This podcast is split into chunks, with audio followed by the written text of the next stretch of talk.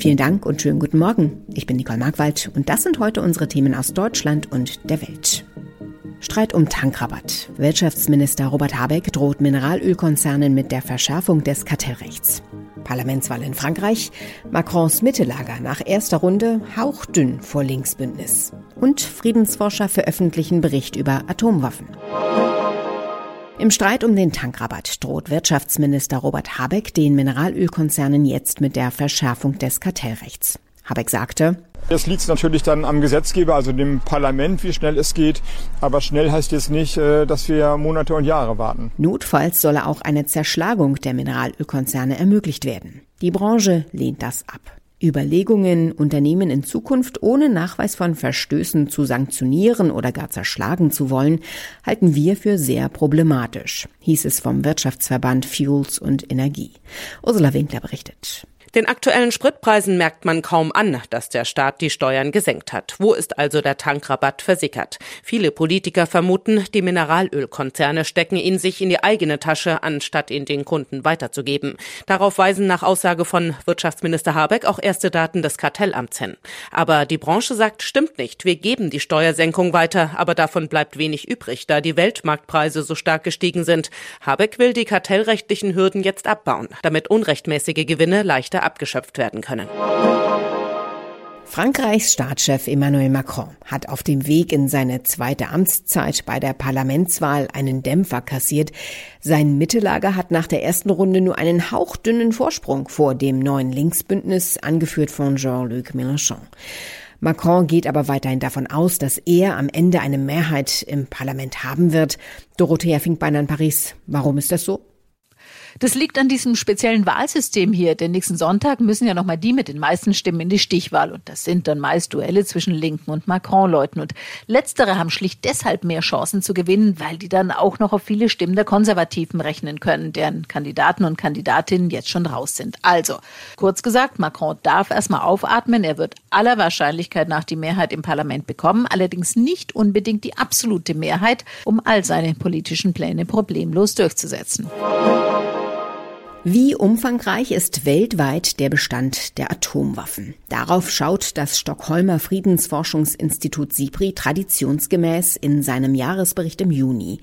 Jahrzehntelang ist die Zahl der Atomwaffen zurückgegangen, doch die Friedensforscher schätzen, dass sich die Entwicklung umkehrt und dass die Zahl nuklearer Sprengköpfe als Folge derzeitiger Spannungen im Laufe des kommenden Jahrzehnts wieder zunimmt. Sigrid Harms mit Einzelheiten. Die Experten von SIPRI messen dem leichten Rückgang nicht viel Bedeutung zu, weil die Atomsprengköpfe, die 2021 zerstört wurden, ehe schon ausgemustert worden waren. Tatsächlich sei festzustellen, dass alle Staaten, die Atomwaffen besitzen, ihre Arsenale modernisieren. Der Ukraine-Krieg spielte bei dieser Erhebung noch keine Rolle, doch schon vorher sei eine schärfere nukleare Rhetorik zu verzeichnen gewesen, heißt es in dem Bericht. Atomwaffen würden immer mehr Teil der Militärstrategie. Die Koffer sind gepackt, die Vorfreude ist groß, aber die Gedanken sind noch auf der Arbeit? Dann kann es schwer sein, entspannt in den Urlaub zu starten. Doch wie kann man das vermeiden? Und wie schafft man es auch nach dem Urlaub noch möglichst lange entspannt zu bleiben? Darauf schauen wir heute in unserem Tipp des Tages mit dem Arbeitspsychologen Thomas Rigotti. Er weiß, wie man das Beste aus dem Sommerurlaub herausholt. Herr Rigotti, wie bereite ich mich auf der Arbeit denn schon am besten auf den anstehenden stressfreien Urlaub vor? Ja, man versucht natürlich Dinge abzuschließen, um nicht unerledigte Aufgaben äh, mitzunehmen. Das heißt, man sollte schon rechtzeitig vor dem Urlaub planen und nicht äh, noch die letzten Tage größere Projekte vielleicht anfangen, die man dann gedanklich auch mitträgt. Äh, wichtig ist, mit Kolleginnen und Kollegen oder vielleicht auch mit Vorgesetzten abzustimmen, was passiert vielleicht in der Zeit, wo ich nicht da bin, wer kann mich vertreten, was hat Zeit aufgeschoben zu werden und äh, sich auf den Urlaub freuen. Und wie schnell fühle ich mich entspannt und wie lange hält das an? Wir wissen generell, dass äh, Erholung ähm, etwas ist, was relativ schnell einsetzt, in kurzen Pausen und auch im, im Urlaub. Auszeiten haben eine Erholungsfunktion. Äh, und die setzt relativ schnell ein und bei Urlauben ist sie so ungefähr bei sieben bis acht Tagen so auf dem Maximum und bleibt dann auf ähnlich hohem Niveau. Lässt dann aber schon ein paar Tage vor dem Ende des Urlaubs wieder nach. Also wir antizipieren schon wieder die Arbeit, wir denken schon wieder dran und nach ein paar Tagen sind wir beim Ausgangsniveau, wo wir waren vor dem Urlaub. Wie schaffe ich es denn, im Urlaub wirklich abzuschalten? Ja, da gehört ein bisschen Selbstdisziplin äh, dazu, vielleicht auch soziale Kontrolle. Ähm, äh, oft ist man ja nicht allein im Urlaub, sondern vielleicht mit der Familie oder den, äh, den Partnern.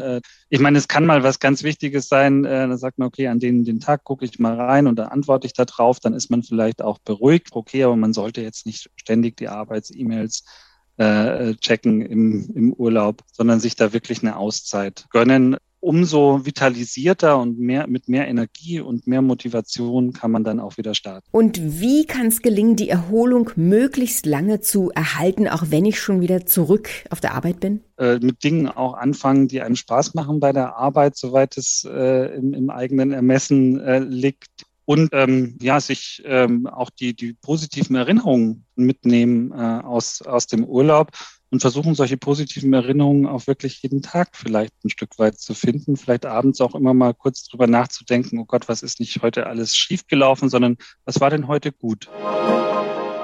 In Südafrika sorgt ein Schwein mit Fable für Malerei für Aufsehen und kam nun sogar ins Guinness-Buch der Rekorde. Die Sau Picasso kann mit ihrer Schnauze einen Pinsel ergreifen und auf einer Leinwand hin und her und rauf und runter schwenken. Die Halterin stellt Leinwand und Farbtöpfe bereit und Menschen sind willens, tausende Dollar dafür auszugeben. Jüngst zahlte ein Interessent aus Deutschland umgerechnet knapp 26.000 Euro für ein Werk von Picasso. Deshalb ist das Schwein auch im Guinness-Buch gelandet. Es ist nämlich das teuerste Werk eines nicht-menschlichen Künstlers. Demnächst wird es sogar eine Ausstellung in Düsseldorf geben. Die Erlöse kommen übrigens dem Gnadenhof in Südafrika zugute, der auch einst dieses Schwein rettete.